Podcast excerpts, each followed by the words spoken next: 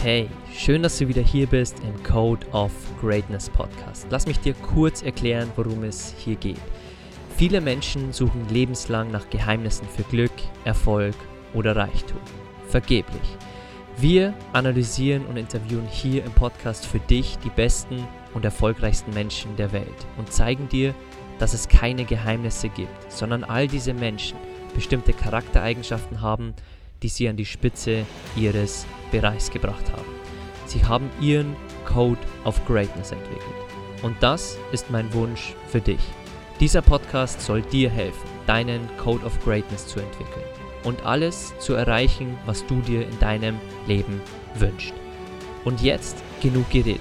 Lass uns direkt loslegen und dir wieder genug Dinge an die Hand geben, um deine beste Version und deinen Code of Greatness zu entwickeln.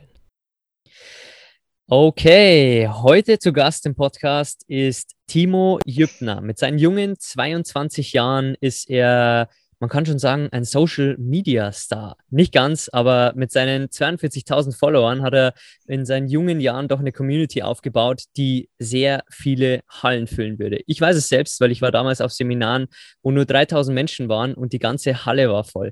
Und äh, wenn ein Mensch so viele Leute anzieht mit seinem Content, dann muss er vieles richtig machen. Und deswegen freue ich mich sehr auf das Gespräch und äh, um euch ein bisschen eine Idee über Timo zu geben.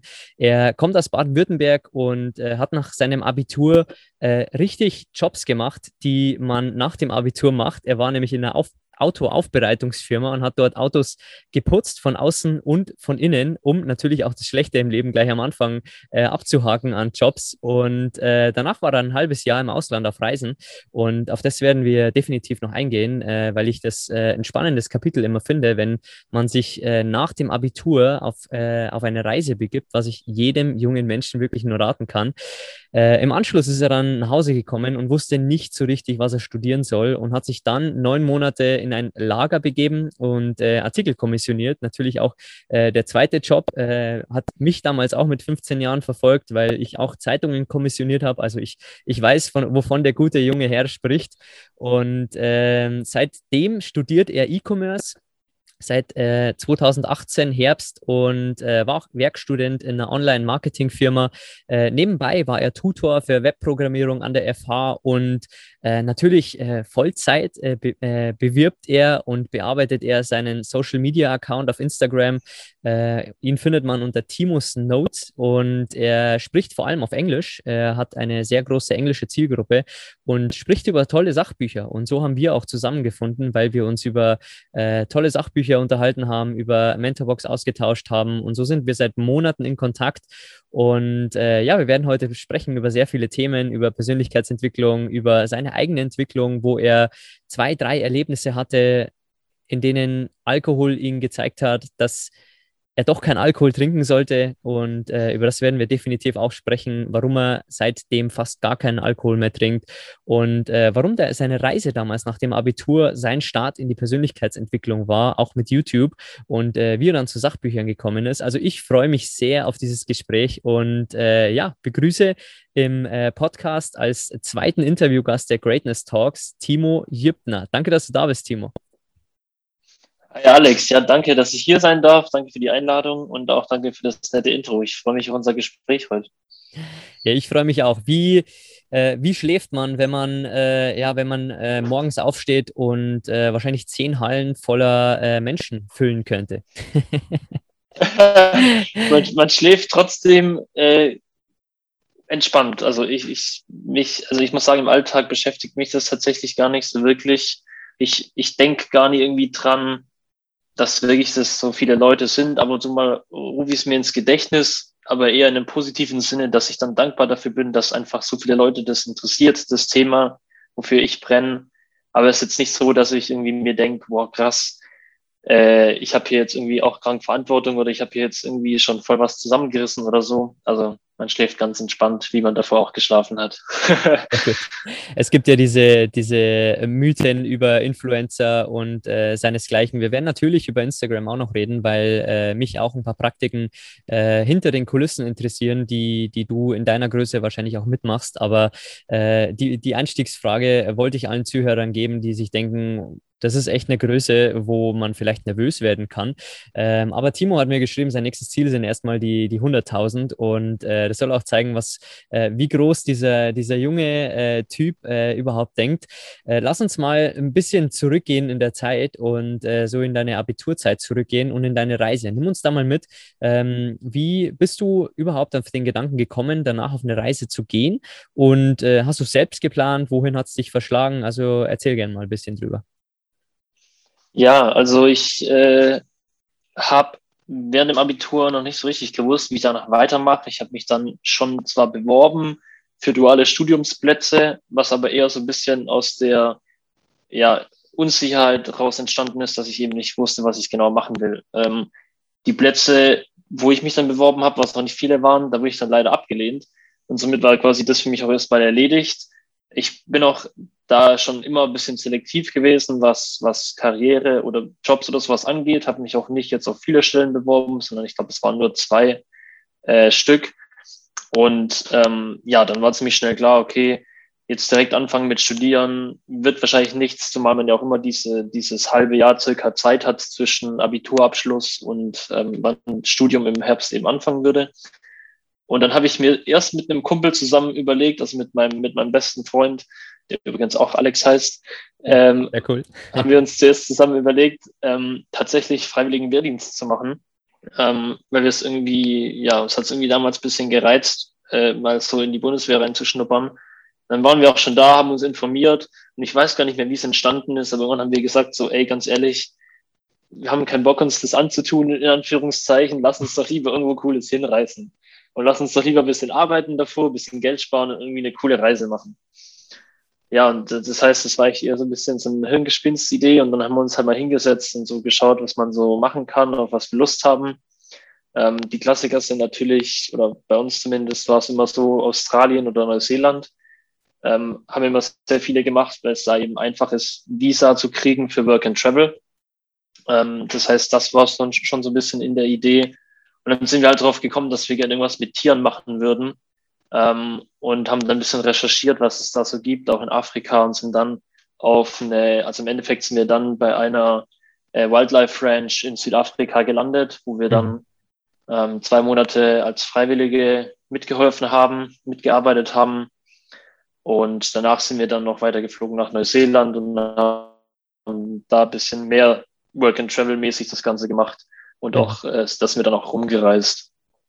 Mhm. Sehr spannend. Was waren so ein paar Learnings aus dieser Zeit in Afrika, wo du wahrscheinlich äh, keinen Luxus gesehen hast? Äh, in Südafrika vielleicht schon, aber wo du viele Menschen gesehen hast, die einfach vielleicht kein Trinkwasser haben, die äh, vielleicht ganz unten in der Nahrungskette sind. Oder natürlich darfst du auch gerne deine Learnings teilen äh, in der Organisation, wo ihr wart und Tieren geholfen habt. Also äh, sprich gerne da mal drüber, über deine Erfahrungen.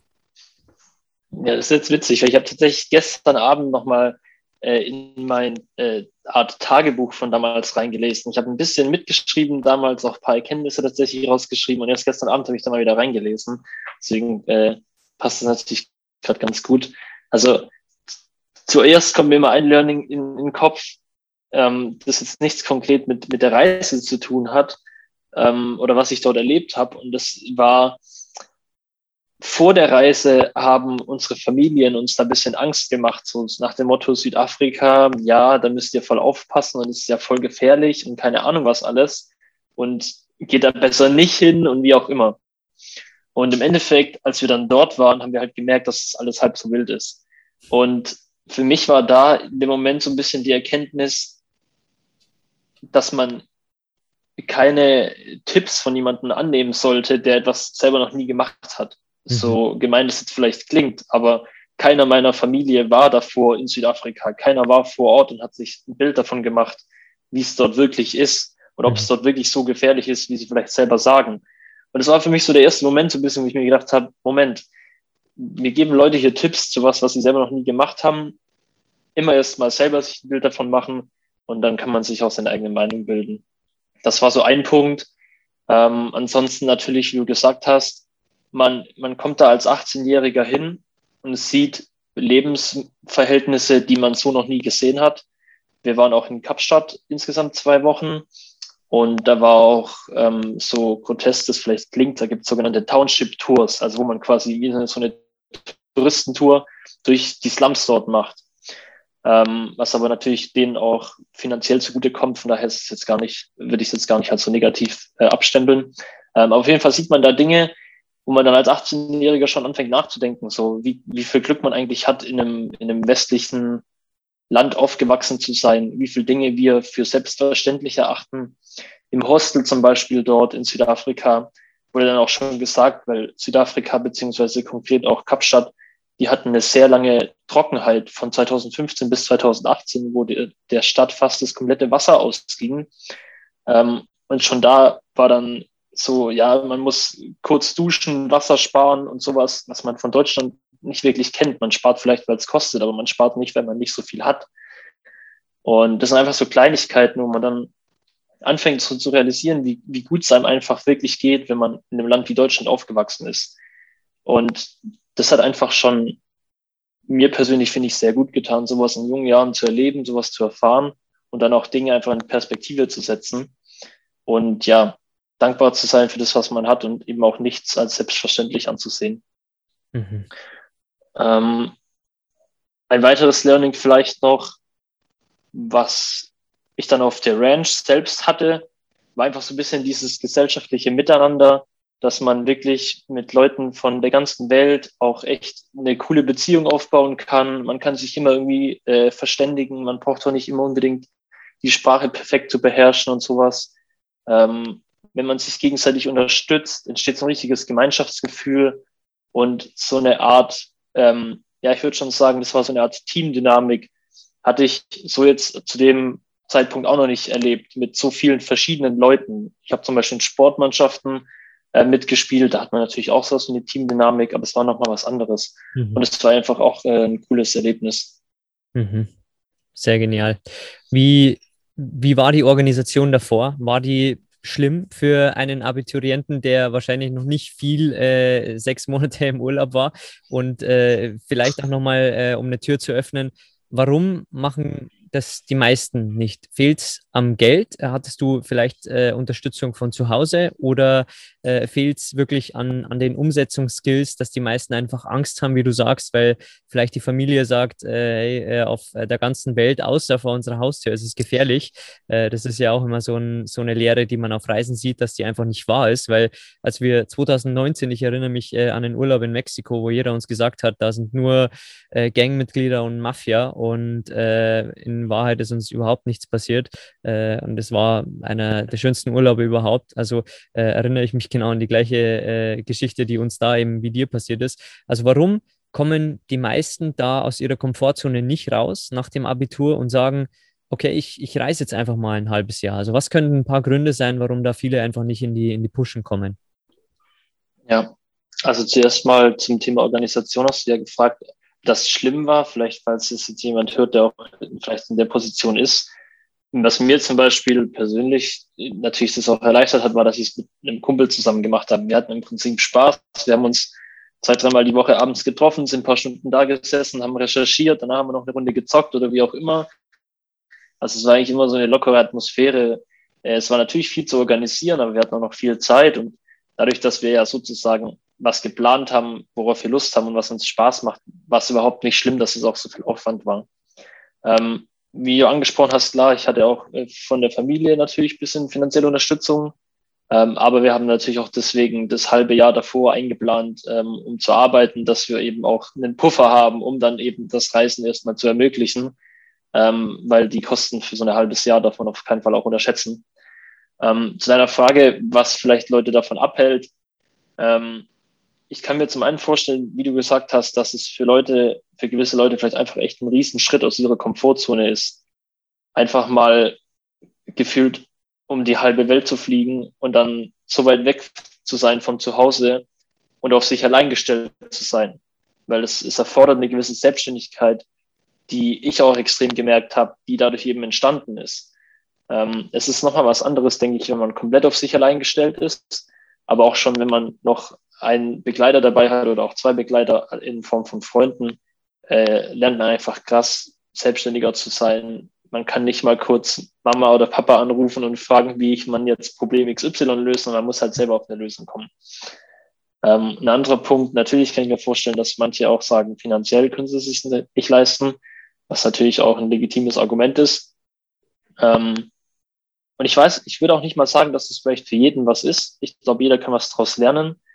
Ähm, aber es gibt ja, ich hatte auch Freunde, die quasi schon genau wussten, was sie machen wollen nach dem Abitur.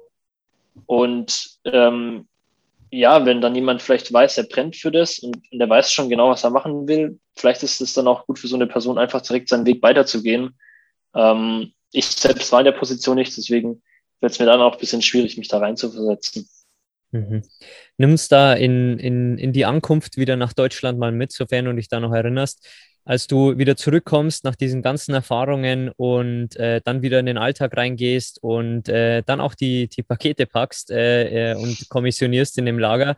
Also hast du dich da oft zurückerinnert an die Zeit und dir gewünscht, vielleicht andauernd zu reisen oder hast du dir gedacht, äh, nee, ich bin jetzt einfach wieder im Alltag und das Leben geht weiter?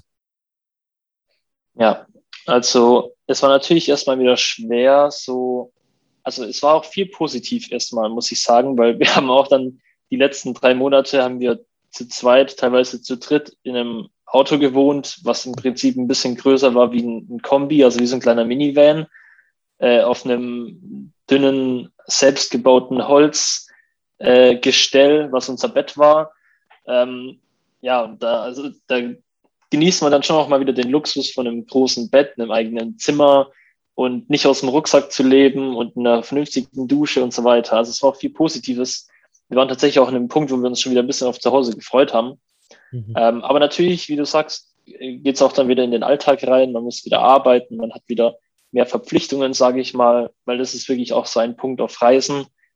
Ähm, es kommt natürlich immer darauf an, wie man reist. Ich denke mal, bei euch ist es jetzt ein bisschen was anderes, da ihr dauerhaft auf Reise seid und auch eure Businesses nebenbei betreibt. Aber so wie ich gereist bin mit meinem, mit meinem Freund zusammen, wir hatten halt keinerlei Verpflichtungen, ähm, außer in den Zeiträumen, in denen wir eben gearbeitet haben im Ausland. Und das war dann schon auch wieder schwer, so, ja, man muss sich jetzt wieder ein bisschen nach anderen Leuten mehr richten. Man kann nicht mehr so das machen, worauf man selber Lust hat. Ähm, man sieht nicht mehr so viele krasse Dinge. Es hat so viele krasse Eindrücke jeden Tag. Ähm, aber es war auf jeden Fall auch so ein bisschen die Stimmung mit dabei bei uns beiden, weil mein Kumpel wusste ganz genau, was er nach unserer Rückkehr machen will. Er wusste ganz genau, er will Jura studieren ähm, und hat sich auch darauf gefreut. Ähm, und bei mir war es aber auch so, dass ich wusste, okay, ich will quasi den nächsten Schritt gehen, ich will jetzt weitermachen, irgendwas anfangen.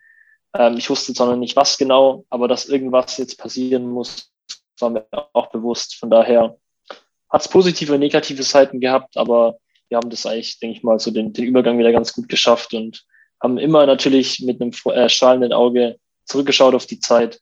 Mhm. Ähm, aber waren auch nicht so, dass wir sagen, wir, wir wollen jetzt nur noch, nur noch reisen oder so. Ja. Nur noch in den, äh, in den Kombi zu dritt äh, rein und äh, dauerhaft da drin leben. ja. Du hast vorher, als du über Afrika gesprochen hast, hast du äh, über Dankbarkeit gesprochen. Hast du irgendwie ein Ritual für Dankbarkeit in deinem Leben? Und äh, wenn jetzt jemand irgendwie zuhört, dem das nicht sagt, der einfach äh, sagt, ja, ich, ich bin ja dankbar, also ich mache jetzt nichts dafür, aber ich bin ja dankbar eigentlich, also glaube ich zumindest. Wie kannst du demjenigen nahebringen? Du hast auch so viele tolle Bücher gelesen, in denen immer wieder äh, gesagt wird, was für einen extremen Effekt Dankbarkeit auf unsere Psyche hat, auf unser Unterbewusstsein. Äh, wie kannst du denen raten, wirklich auch ein Dankbarkeitsritual mit in den Tag zu nehmen und wie wichtig ist Dankbarkeit überhaupt fürs Leben? Also sprich gern mal über dieses Thema. Ja, also wie du sagst, ich habe es jetzt heute früh in dem Buch gelesen das, das, das Schöne an der Dankbarkeit oder das Einzigartige daran auch generell an positiven Emotionen ist ja immer, man kann im Prinzip keine zwei Emotionen gleichzeitig fühlen. Und in dem Moment, wo wir dankbar für etwas sind und dann auch glücklicher sind und, und erfüllt sind, können wir keine negativen Emotionen haben. Und insofern hat Dankbarkeit schon eine, eine krasse Auswirkung, weil es auch dann äh, Glückshormone ausschüttet und so weiter. Ähm, zu dem Thema Afrika, wie du gesagt hast, oder generell, wie, wie ich dafür sorge oder was ich versuche umzusetzen, dass Dankbarkeit in meinem Alltag eine Rolle spielt, ist eine ganz simple Routine, die ich von einem meiner Mentoren, Andy Frisella, gelernt habe. Und zwar macht er einfach Folgendes. Ähm, er benutzt das Habit Stacking, also er, er packt quasi ein, eine Gewohnheit auf eine andere drauf. Und immer wenn er seine Zähne putzt, denkt er diese ein, zwei Minuten lang einfach an Dinge, für die er dankbar ist. Ähm, und Zähneputzen ist für die meisten, für uns wahrscheinlich absolut natürlich. Wir machen es jeden Tag zweimal, wie gesagt, die meisten von uns. Ähm, und von daher ist es relativ einfach, da dann was äh, draufzupacken sozusagen. Man ist meistens eben beim Zähneputzen irgendwie mit den Gedanken woanders. Also kann man ja auch ähm, proaktiv seine Gedanken lenken, sage ich mal, und eben an die Dinge denken, für die man dankbar ist. Und also ich muss auch dazu sagen, ich bin auch nicht perfekt. Ich mache es nicht jedes Mal, wenn ich Zähne putze, aber ich versuche einfach, mich so oft wie möglich dran zu erinnern. Und ich glaube, je öfter man es dann auch macht, das, das ist, befeuert sich quasi selbst der Kreislauf und dann wird es auch immer mehr äh, zu einer festen Gewohnheit. Und es ist halt wirklich wichtig, dass man dann auch nicht sich hinstellt und irgendwie halt so, ja, ich bin dankbar für dies und das und jenes, sondern dass man sich wirklich dann auch reinversetzt und wirklich die Dinge dann auch mal intensiv sich vorstellt und wirklich, warum man dafür dankbar ist, wie schön die Dinge wirklich sind. Ähm, also es ist schon auch was, wo man sich Mühe geben muss, meiner Meinung nach. Hm. Und ein weiterer Punkt, der jetzt nicht unbedingt fest im Alltag ist, ähm, aber auch durch Bücher, die ich lese, oder auch zum Beispiel habe ich jetzt vor kurzem ein Podcast-Interview von Joe Rogan mit einer ähm, mit einem Flüchtling aus Nordkorea angehört. Mhm. Und wenn ich dann zum Beispiel so Sachen höre oder auch aktuell ist es mit Afghanistan groß in den, in den News, wenn ich dann so Geschichten höre, dann nehme ich mir oft einfach mal einen Moment Zeit und denke darüber nach, was ich vorher schon angesprochen habe, wie gut es uns geht, was für Dinge wir für selbstverständlich erachten, was für andere der absolute Luxus ist, was sie sich kaum vorstellen können. Also wenn ich dann so Geschichten höre oder sowas, das ist bei mir wie so ein Trigger dann in dem Moment einfach mal kurz dankbar zu sein für das, was ich in dem Moment habe.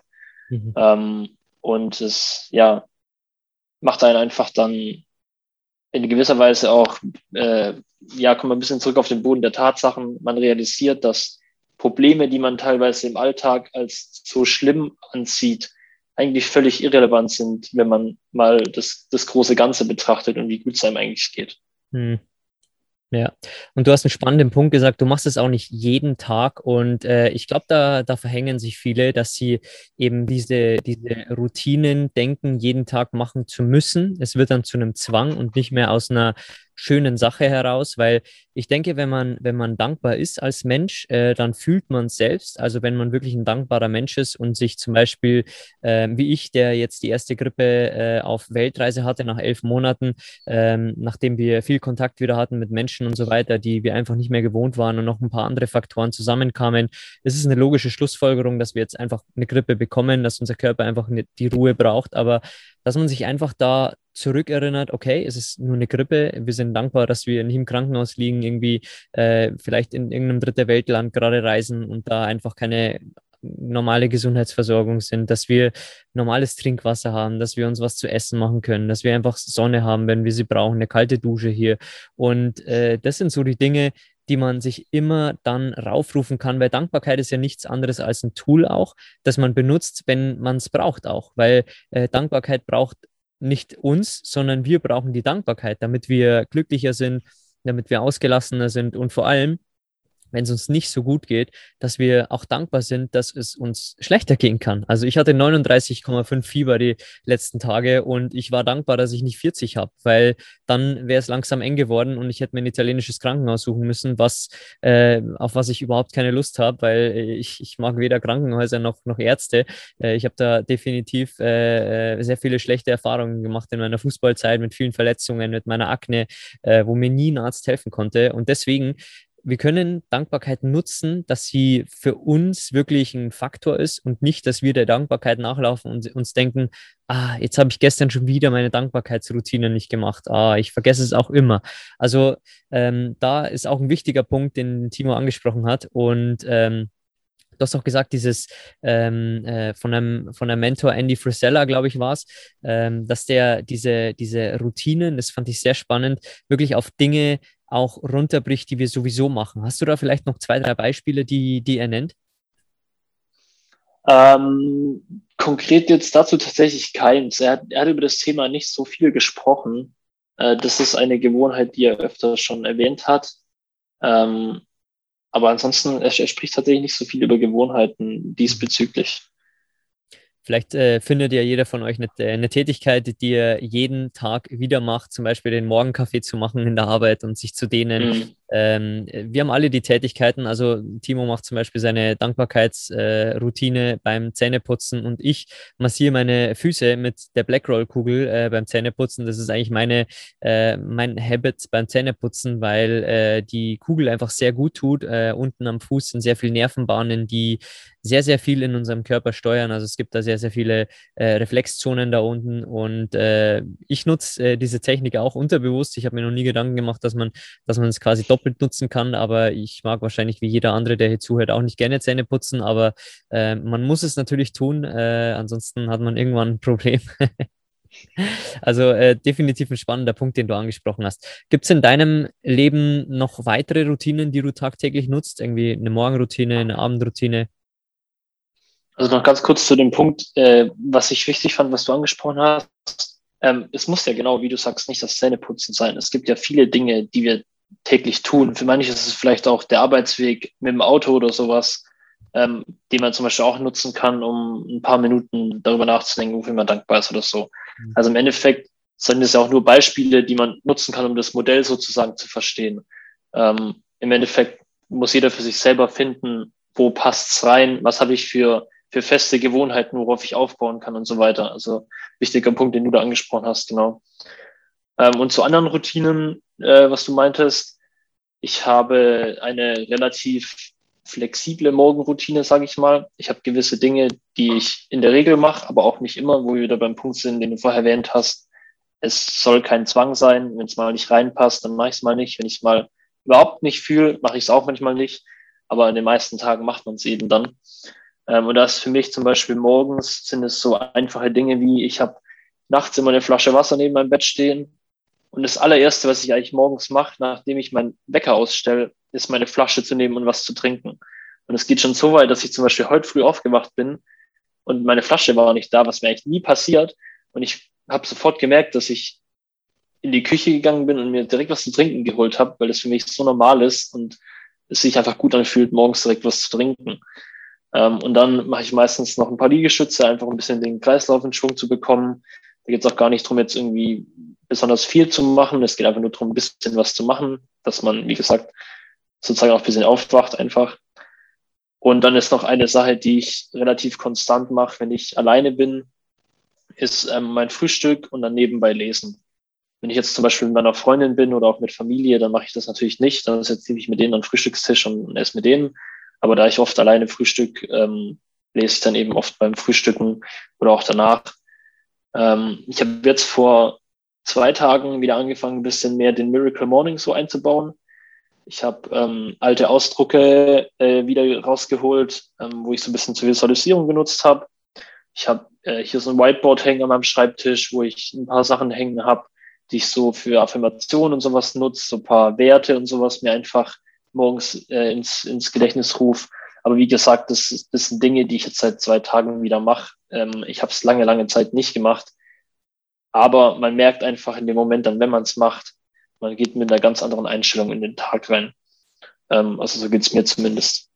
Ja. Deswegen auch zum Thema Morgenroutine, weil ich ja über Bücher spreche und du ja auch äh, Bücher für dich auch eine große Rolle spielen, habe ich ja gerade erwähnt, der Miracle Morning, falls es jemand nicht kennt, äh, kommt aus dem Buch The Miracle Morning von Hal Elrod. Ähm, das gibt es aber auch auf Deutsch, soweit ich weiß. Und ähm, das kann man auf jeden Fall dann für sich nutzen, das Framework. Und was die Abendroutine angeht, da habe ich nichts Krasses eigentlich. Ich, ich plane immer abends so ein bisschen meinen Tag, ähm, also den nächsten Tag. Ähm, da benutze ich auch ein System von Andy Frisella, was er die Powerlist nennt. Im Endeffekt geht es einfach nur darum, dass man sich fünf Tasks aufschreibt für den nächsten Tag, die einen weiterbringen. Also es gehören zum Beispiel so, solche Tasks wie Verwaltungsaufgaben oder sowas oder irgendwelche Kleinigkeiten, die man oft zu erledigen hat oder auch Haushaltsaktivitäten oder sowas gehören da nicht drauf. oder auch keine Routinen, die man eh macht, sondern es geht wirklich darum, fünf Dinge, die mich jetzt dann aktiv weiterbringen. Ähm, das schreibe ich mir jeden Abend auf, schaue noch in meinen Kalender rein, was ich für Termine habe oder ob ich noch mehr Termine einplanen, einzuplanen habe. Plan so grob, was ich mache am nächsten Tag. Und es ist oft auch schon kurz bevor ich ins Bett gehe und dann gehe ich meistens ins Bett, lese noch ein paar Seiten und äh, mehr Routine habe ich auch am Abend eigentlich gar nicht. Wie ist das bei dir? Hast du feste Morgen- und Abendroutine? Ja, wir haben tatsächlich äh, beides äh, fix. Äh, also morgens stehen wir auf und machen als erstes Öl ziehen. Also das ist das erste äh, Flüssige, was in meinen Mund kommt. Also für jeden, äh, jeden der Ölziehen nicht kennt. Ähm, es ist quasi äh, aus Indien die ganze Geschichte aus dem Ayurveda.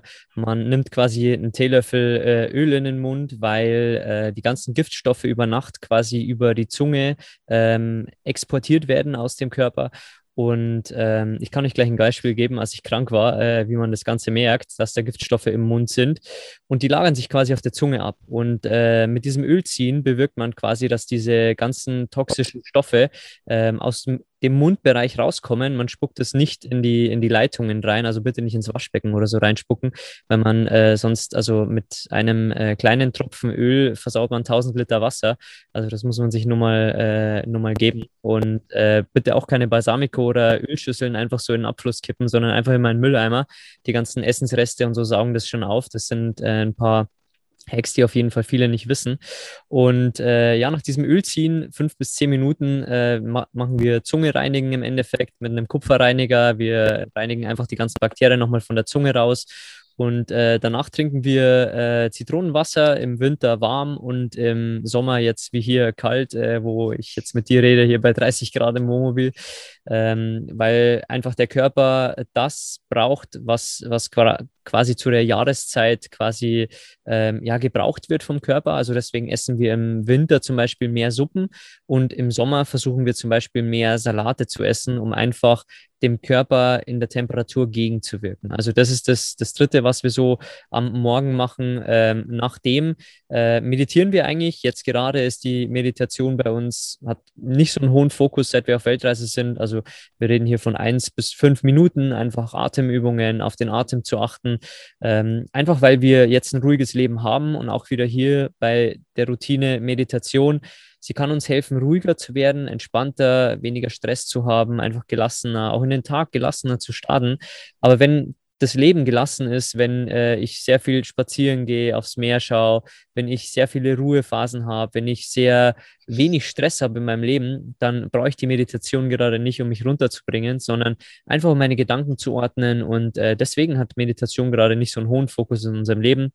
Wird vielleicht irgendwann mal wieder ein höherer Fokus sein, wenn ich mal wieder Meditationskurse äh, durchmache. Was ich dir auch empfehlen kann, wenn du es noch nicht kennst, Timo, äh, Sam Harris Kurs äh, habe ich durchgemacht. Ähm, ist äh, eine App, glaube ich, kostet 15 Dollar, hat es in 2019 gekostet. Ähm, da macht man 50 Tage quasi 20 Minuten Meditation. Das hat mir sehr geholfen, um ja, zu verstehen überhaupt, was Meditieren ist, äh, um zu verstehen, was mit Meditieren gemeint ist, mit in einem, in einem Raum zu sitzen und an die Decke zu schauen oder einfach an nichts zu denken. Also das war äh, wirklich ein Tipp, den ich jeden an die Hand geben kann, der gutes Englisch kann. Also beim Timo ist es ja kein Problem, der spricht ja jeden Tag mit seiner Community auf Englisch.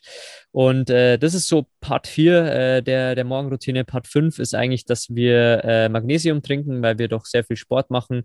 Und ähm, ja, wir, also Magnesiumcitrat muss man vielleicht noch dazu sagen, nicht diese üblichen billigen Tabletten, die man in, in den Supermarktregalen findet. Also Citrat kriegt man nur online, ähm, hat einfach eine, eine andere Sache. Ich habe äh, das äh, damals bei Tim Ferriss tatsächlich gefunden in, ich glaube, Tools of Titans, äh, bespricht er das sehr oft. Sehr viele nehmen da äh, Magnesiumcitrat Citrat und äh, ich habe das einfach für mich umgesetzt, habe gemerkt, äh, dass es mir gut tut, meinem Körper gut tut und äh, genau, die Dinge sind, sind fix in unserer Morgenroutine. Unsere Morgenroutine wandelt äh, sehr, wo wir sind, wann wir aufstehen. Also es kann sein, dass wir dann Kaffee trinken und lesen. Es kann sein, dass wir dann rausgehen und Sport machen.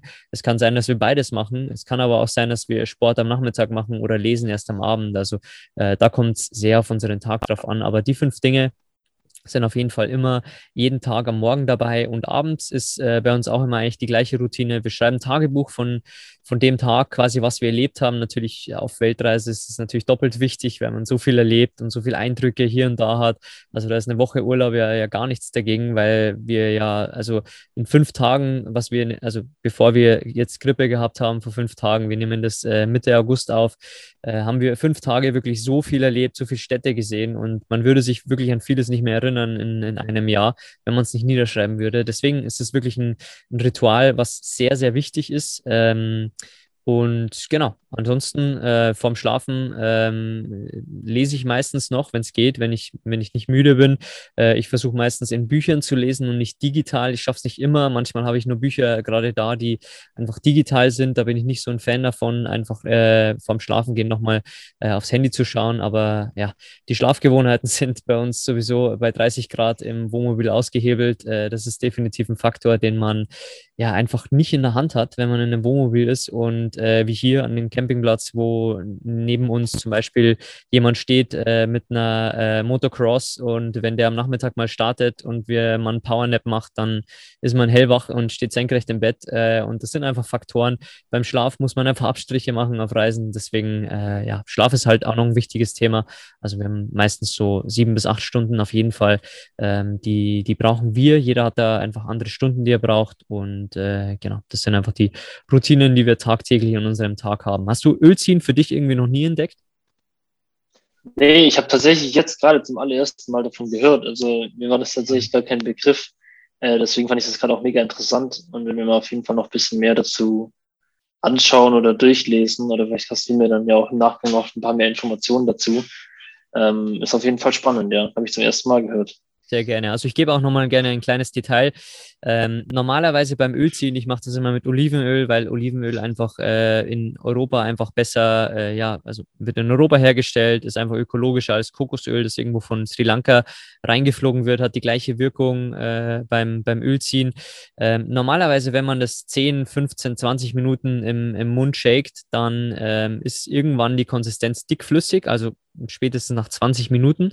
Und äh, als ich äh, grippisch war, habe ich das Ganze natürlich auch gemacht und das Ganze war nach drei Minuten dickflüssig. Und dickflüssig wird es erst, wenn sich die Giftstoffe in dem Öl sammeln, weil das Öl quasi die Giftstoffe bindet.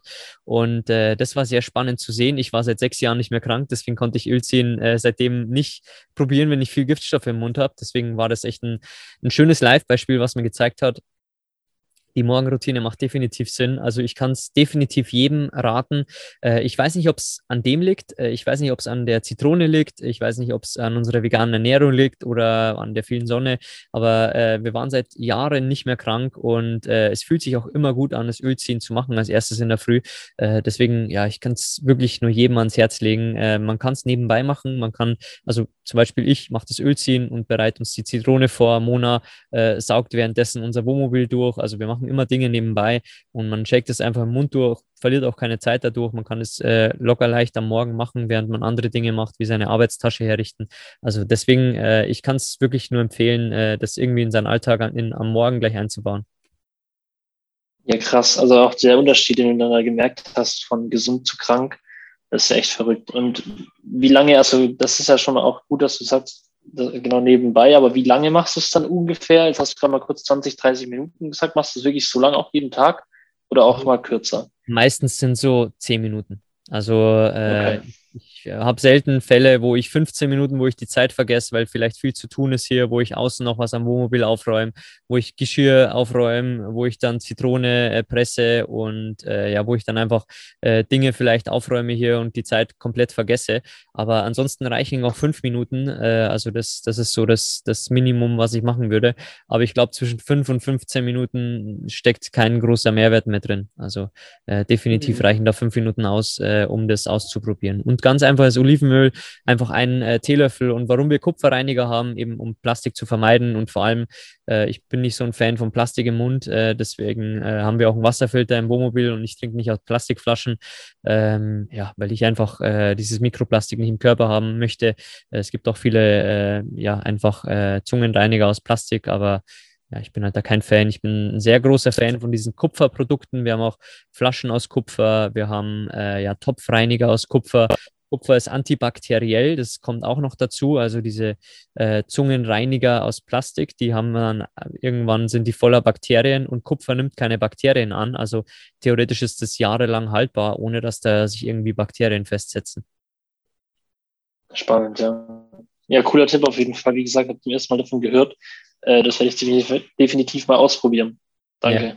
Sehr gerne. Lass auf jeden Fall Feedback dann zukommen und äh, ja. lass uns so ein bisschen in deine Persönlichkeitsentwicklung auch reingehen, äh, wo es gestartet hat, weil äh, wenn wir über Dankbarkeit und Morgenroutine, Abendroutine reden, dann äh, sind es Dinge, die man natürlich durch die persönliche Weiterentwicklung dann auch mitbekommt und ausprobiert.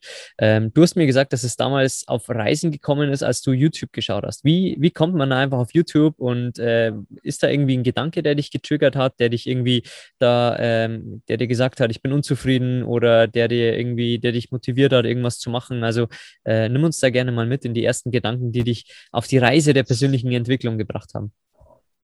Ja, gerne. Also habe ich dir scheinbar dann nicht ganz die Wahrheit gesagt. Das war tatsächlich nicht aufreißen, sondern es war schon ein bisschen vorreißen, als ich äh, das ganze YouTube-Thema so entdeckt habe. Und aufreißen ging es dann aber weiter. Ähm, aber angefangen, also für mich ist es sehr schwierig, weil für mich gab es keinen einzigen Moment oder eine einzelne Situation, die das Ganze sozusagen getriggert hat. Für mich war das wirklich eher ein, ein Prozess, würde ich mal sagen.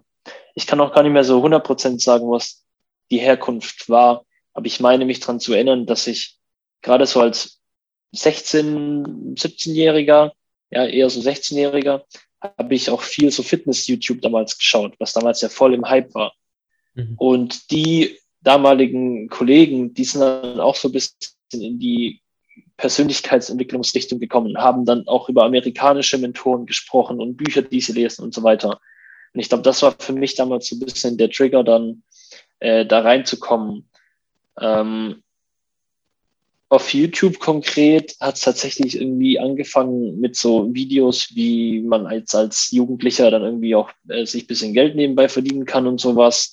Ähm, aber auch da kann ich leider echt nicht mehr sagen, was da jetzt der konkrete Auslöser oder sowas war. Wahrscheinlich einfach das Verlangen nach bisschen mehr Geld als Jugendlicher.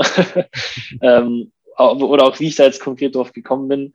Ähm, aber da war dam damals dann der Kanal Valuetainment, ähm, einer meiner ersten Anlaufstellen. Ähm, den betreibt der amerikanische äh, Unternehmer Patrick Bet David.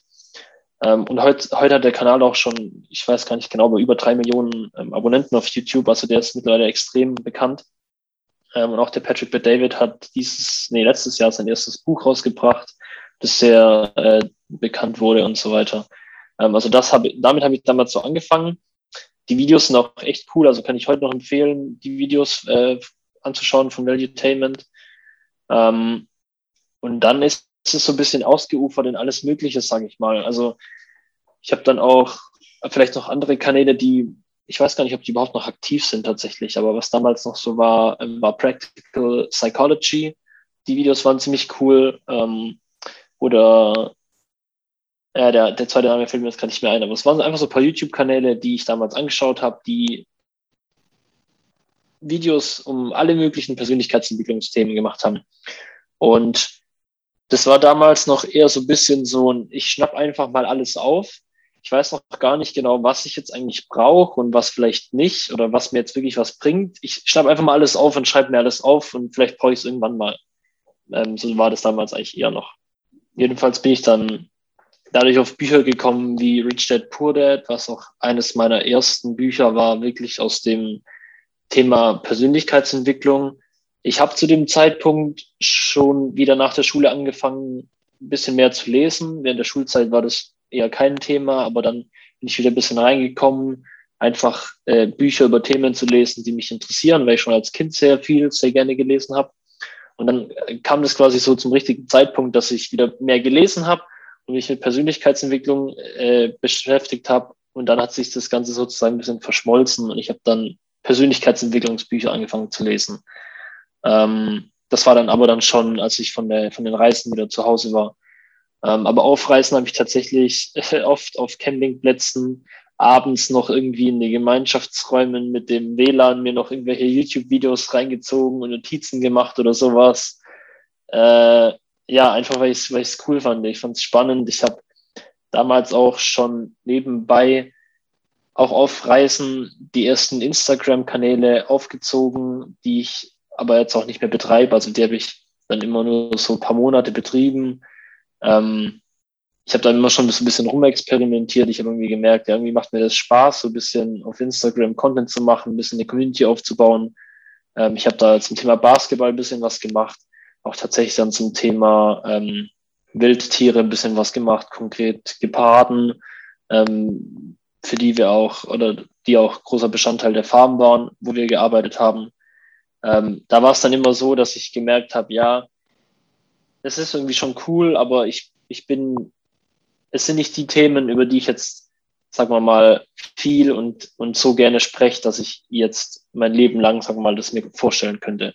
Mhm. Deswegen habe ich dann die Seiten immer mal so wieder, okay, ist doch nicht so ganz meins, und habe immer so ein bisschen rumexperimentiert.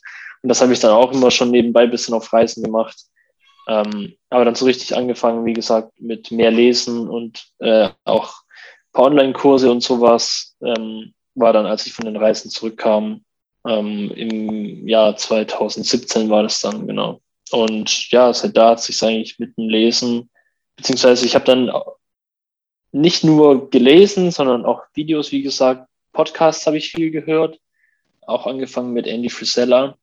Und ich, ich finde, bei der Persönlichkeitsentwicklung oder generell bei dem, beim Content ist es so ein bisschen, dass jeder so für sich sein Medium finden muss. Für mich hat sich jetzt über die letzten Jahre einfach das Buch krass als das, mein liebstes Medium herausgetan. Ich schaue mir immer noch ab und zu Videos an. Ich höre mir immer noch ab und zu Podcasts an oder derartiges. Aber die, der größte Anteil hat für mich definitiv äh, Bücher und äh, deswegen passt auch quasi mit dem, mit dem, mit der Buchseite, die ich betreibe, weil das für mich ja das, das Beste ist aktuell.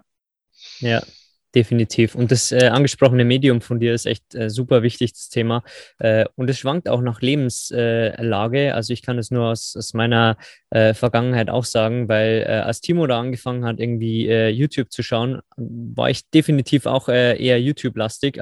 ich habe auch sehr viele Fitnessvideos damals geschaut, weil ich eben aus dem Fußball kam, sehr viele Verletzungen hatte und quasi den Kraftsport entdeckt hatte als mein Heilbringer für die ganzen Rückenschmerzen und für meine ähm, ganzen Faserrisse, weil ich einfach gemerkt habe, dass meine Muskulatur einfach nicht stark genug ist und ich deswegen verwundbar im Körper bin und äh, bin dann von YouTube weggekommen und äh, zu Büchern gekommen bis ich dann, äh, also Bücher waren immer mein Medium Nummer eins, wie es auch bei dir ist, Timo, ähm, bis ich allerdings in der Arbeit, neben dem Arbeiten Podcasts hören konnte und äh, gemerkt habe einfach, dass ich, äh, ich weiß, Multitasking ist äh, nicht so gern gesehen in der Produktivitätsschiene, aber bei mir hat es sehr gut funktioniert. Wahrscheinlich habe ich mich auch dazu äh, konditioniert, einfach während dem Arbeiten halt produktive Podcasts zu hören, während ich irgendwelche Listen pflege oder während ich irgendwelche Zahlen ausrechne.